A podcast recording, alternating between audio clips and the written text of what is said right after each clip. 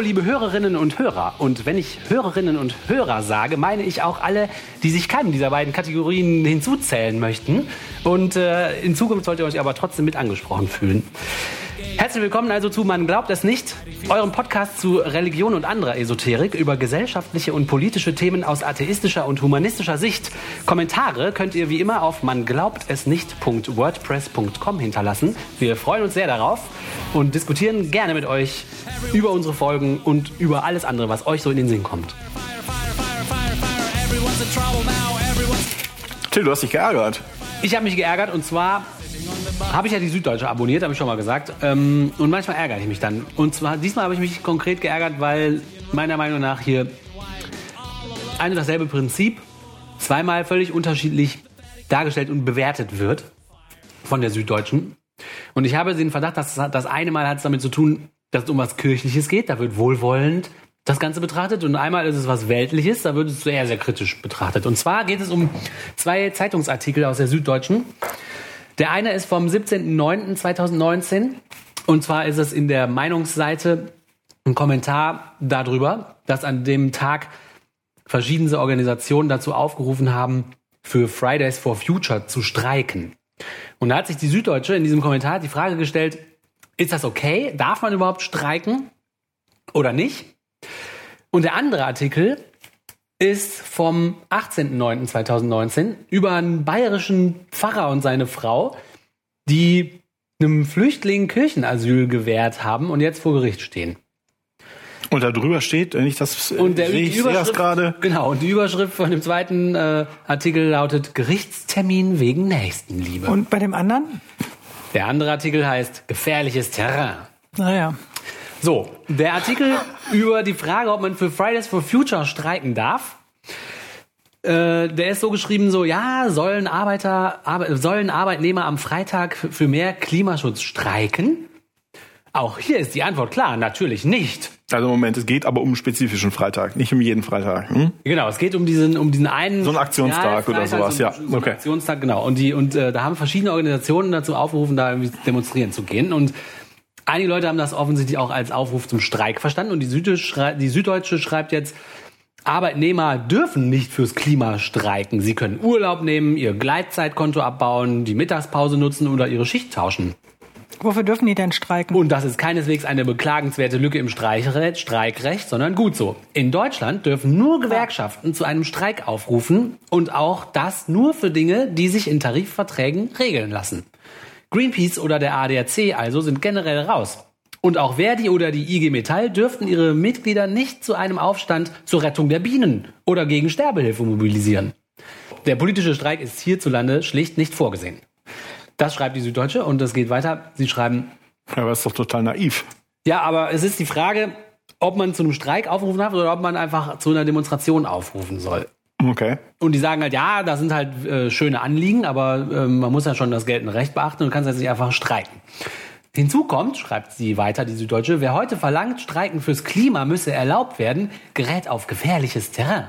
Soll es dann auch zulässig sein, die Arbeit niederzulegen, um bei Pegida mitzumarschieren?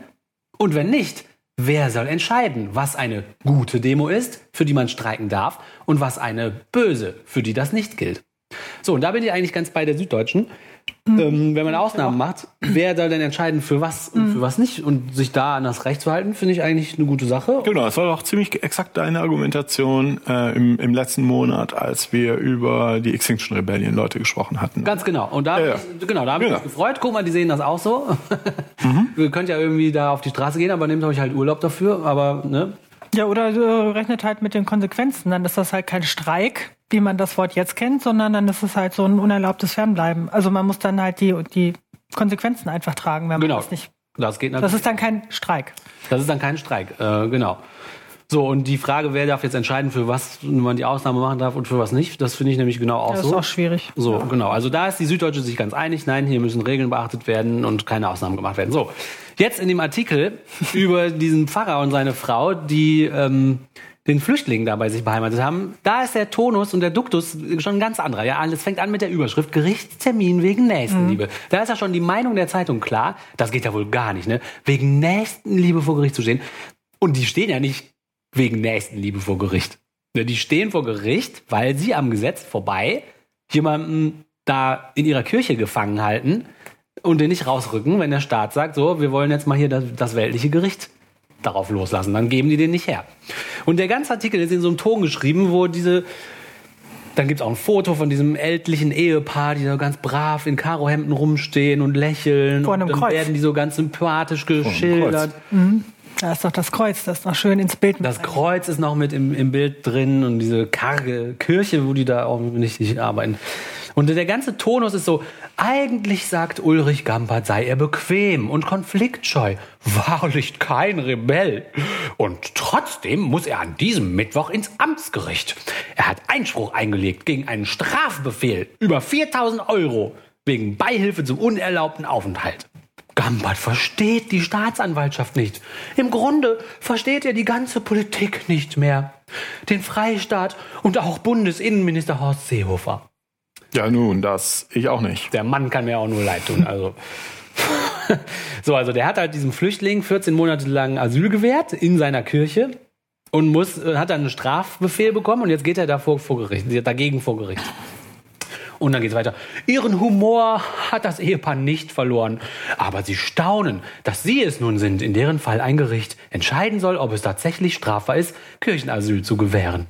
Ja, und dann gibt die Süddeutsche ein paar Hintergrundinfos zu Kirchenasyl. Und zwar ist es offensichtlich seit 2015 so, dass sich die Kirchen mit dem Bundesamt für Migration und Flüchtlinge geeinigt haben, dass Gemeinden, die Kirchenasyl gewähren, ein sogenanntes Härtefalldossier erstellen und das Amt auf Grundlage dessen den Fall noch einmal überprüft.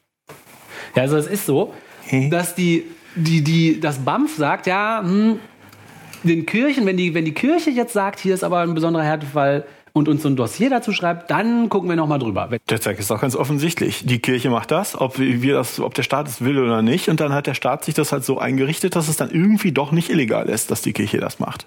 Ja, Dann machen sie, oh, das war doch ein Härtefall. Ah, hätten wir vorher drauf kommen müssen. Ja, der darf bleiben. aber wenn ich das jetzt auch irgendwie offensichtlich. sage, hier gucken uns euch, euch den mal Fall an, dann sagen sie, wer sind die denn? Wer bist du denn? Ja. Genau. Das ist ja nicht die Kirche. Du bist So, ja nicht das die Lustige Kirche. ist, das Lustige ist jetzt, dass die, das ist ja schon eine krasse Sonderregelung, die die Kirchen hier ge- kriegen. Ja, die Kirche hat halt Superrechte. Genau, aber das- Religiöse Menschen haben in Deutschland Die Kirche hält es gar nicht für nötig, dass irgendwie, hier steht nämlich, das äh, Innenministerium hat die, äh, deren Sicht ist so, dass die Kirchen kaum Dossiers eingereicht haben, Das heißt, die, äh, aber ablehnende Bescheide dann auch nicht akzeptiert haben. Also die Kirchen, ja, die Kirchen müssen die auch nicht das akzeptieren. Das Spiel geht hier ja nicht gar nichts das an. ist geil, ne? Und das heißt, die, der, äh, das Amt hat versucht, denen eine goldene Brücke zu bauen, im und die Sinne von, ihr dürft einfach weitermachen, ihr dürft weiter eure So- Sonderrechte behalten, aber gibt uns zumindest irgendein Blatt Papier ab und die Kirchen sagen, fickt euch. Nee, man doch nicht weiß, das haben sie nötig. Ja. Ne? Das ist echt eine Haben wir nicht nötig. Wegen der Nächstenliebe. Wegen der Nächstenliebe. Und dann sagt ist das- der arme Mann vor Gericht. Und das Ehepaar sagt dann ja so, ja, aber wir nehmen ja auch nicht jeden. Wir haben da schon wirklich genau drauf geguckt. Ne? Der, der, der Typ sagt dann, es ist doch nicht so, dass man bei uns anruft und Kirchenasyl buchen kann, sagt Ulrich Gampert. Das Ehepaar hat auch schon Fälle abgelehnt, die an sie Ach, herangetrunken das ist ja ganz großartig. Das wird ja immer besser. Aber den Fall, diesen einen Fall, um den es geht, den Was? haben wir gewissenhaft geprüft. Und dann war für uns klar, wir müssen ihn aufnehmen. Das Also die entscheiden die, über. die entscheiden. Ja, die entscheiden das. weil Diese sie beiden. Pfarrer sind. Genau, so die setzen sich über alles hinweg und entscheiden das einfach mal. Ne? Und dann schreibt die Sü- Süddeutsche als kleine Hintergrundinfo noch, Kirchenasyl ist nicht gesetzlich verankert. Es ist politisch wie rechtlich ein Graubereich. Da sehe ich gar nicht, wo da Nee, da ist kein Graubereich. Das finde ich auch. Das ist für mich auch gar kein Grau. Wo ist das Grau da? Also, Die Signale der Politik kann das Ehepaar nicht mehr nachvollziehen. Und das heißt, diesen sagen sie weiter, wenn man uns schon als Gutmenschen abstempelt, ärgert sich Marlies Gampert, dann verstehe ich nicht, warum die Politik nicht wenigstens auf die Wirtschaft hört.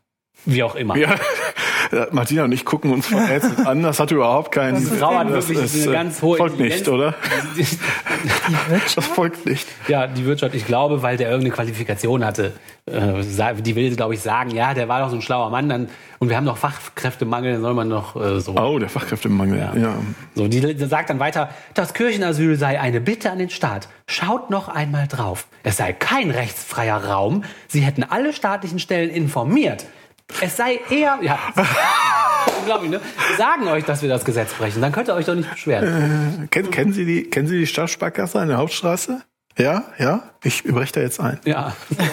Aber lassen Sie mich bitte in Ruhe machen. Ja, ja. Aber ich gehe davon aus, dass Sie da in anderthalb Stunden vorbeikommen. Es sei eher, also das Kirchenasyl sei eher wie eine Auszeit vom Vollzug staatlicher Gesetze. Für sie habe Kirchenasyl etwas Heiliges. Und da gehe man jetzt ran. Ja, ist mir doch egal. So, und der letzte Satz von der Artikel ist ja immer so, den letzten, so die, den, den letzten Absatz behält man ja als Leser meistens am besten. Und der allerletzte Satz von diesem Artikel ist dann, wenn man das kippt, dann geht etwas verloren. Komm. Und dieser ganze Artikel ist so, so tendenziös und so, da, also da habe ich mich dann geärgert, weil ähm, hier setzen sich auch Leute einfach gegen geltendes Gesetz durch und machen, was sie wollen mit ihrer eigenen kleinen Agenda. Und die Süddeutsche bemitleidet die dann und stellt dir das nette Leutchen da und so weiter. Das, Ja, und es ist halt, wie Martina sagt, die sind nicht bereit, ihre Konsequenzen zu tragen. Ne? ja, die wollen. Wenn ich aber. einfach nicht zur Arbeit gehe, sondern freitags, äh, äh, freitags demonstriere, dann muss ich, äh, muss ich äh, zusehen, äh, dass ich damit klarkomme. Ja? Ja. Die sagen, wir müssen das nicht. Nee. Das ist ein Unding, dass wir das müssen, Ja. die Konsequenzen tragen.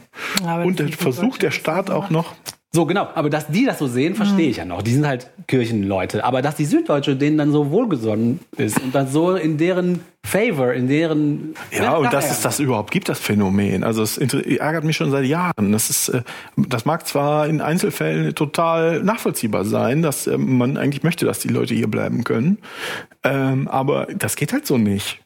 Du kannst doch nicht, es gibt da diese eine, die, diese eine Organisation, die total querschießt. Und die macht einfach, was sie will. Die macht, was sie will, ne? Und niemand ist in der Lage, dann da einen Polizisten hinzuschicken und zu sagen, es tut mir sehr leid, aber wir müssen den jetzt mitnehmen.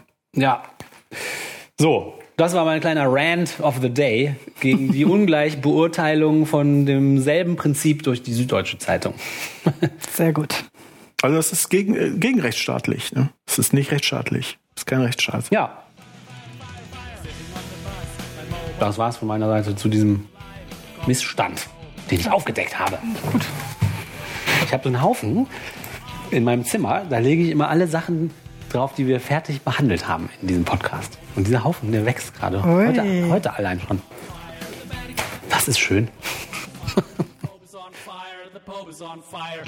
Vielen Dank, liebe Hörerinnen und Hörer und alle anderen, fürs Zuhören. Noch mehr würden wir uns freuen, wenn ihr uns das nächste Mal auch wieder zuhört und wenn ihr uns weiterempfehlt und uns auf iTunes und Spotify tolle Bewertungen gibt. Und am allermeisten freuen wir uns, wenn ihr eure Kommentare hinterlasst auf man glaubt es nicht.wordpress.com. Tschüss, bis zum nächsten Mal. Tschüss. Tschüss.